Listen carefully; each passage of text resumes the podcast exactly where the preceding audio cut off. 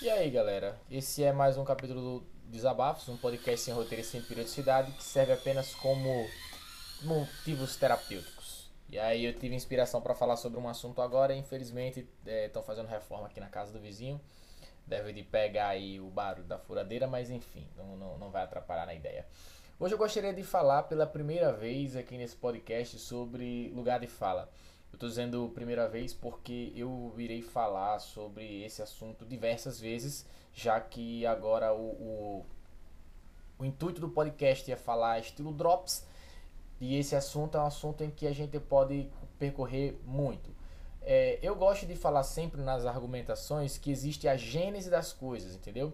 Existem princípios, ou seja, coisas que têm origem naquele momento e que no decorrer da, da discussão, do debate, você não pode simplesmente contrariar aqueles princípios de acordo com a tua vontade. Que é isso que acontece sempre hoje em dia. Hoje em dia a pessoa diz assim: olha, eu sou a favor da liberdade de expressão.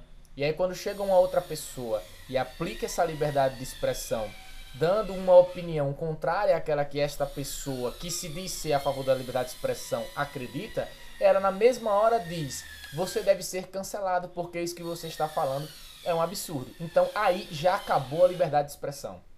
Então, lugar de fala entra muito nisso. E aí eu já dou a primeira das provocações. Se você é a favor da liberdade de expressão, automaticamente você não pode ser a favor do lugar de fala.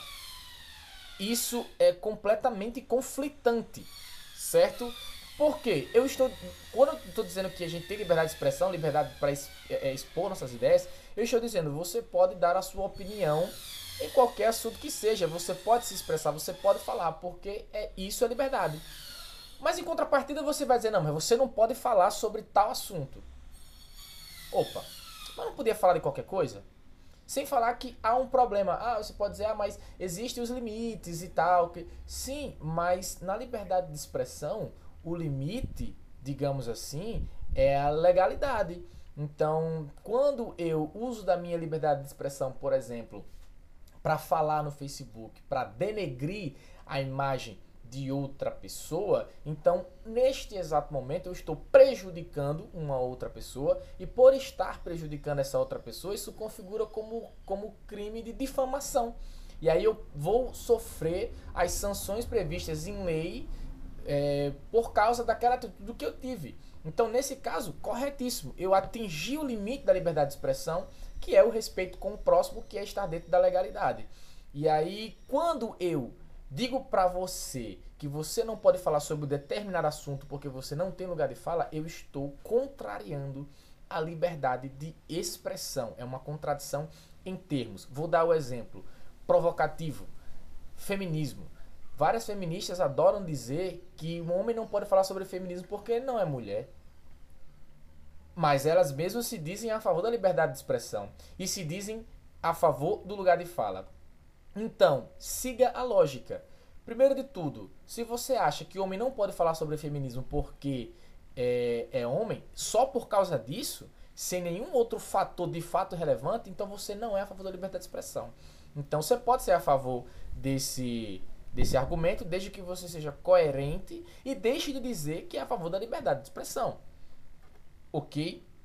É, eu já ia continuar, acabei, acabei me, me, me esquecendo. É, e sim, e siga a linha do seu raciocínio. Se homem não pode falar de mulher porque não é mulher, então mulher não pode falar de homem porque não é homem.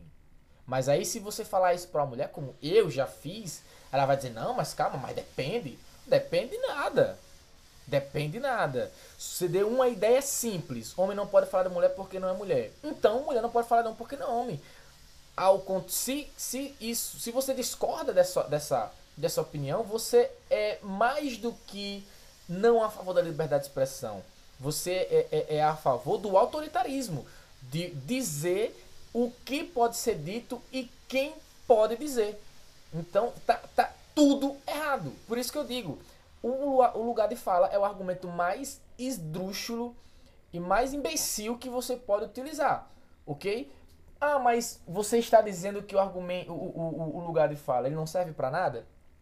Então, Para finalizar, esse já é um capítulo que está maior que os outros. O que, o que eu gosto de falar é sempre o seguinte: o lugar de fala ele é um argumento agravante e não determinante. Existe uma diferença infinita nessas duas proposições.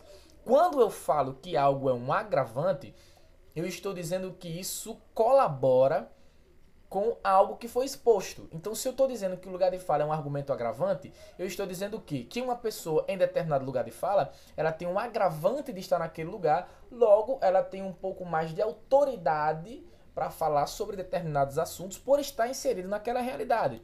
Um exemplo, se você é mulher e quer falar sobre feminismo, o seu argumento é agravante.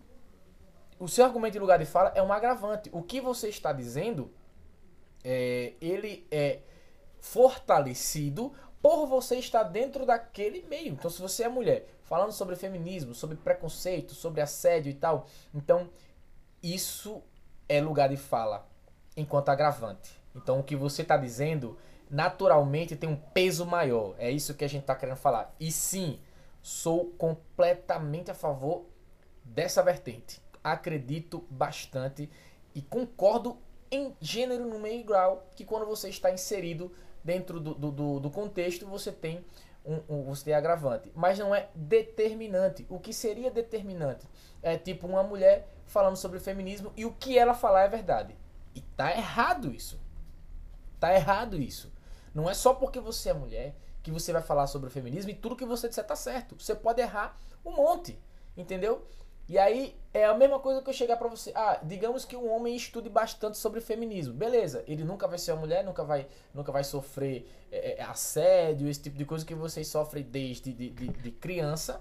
Mas, se ele lê os depoimentos das mulheres, a, a, a, artigos científicos sobre isso, livros sobre isso, o cara vai se especializar e ele vai ser um especialista em feminismo.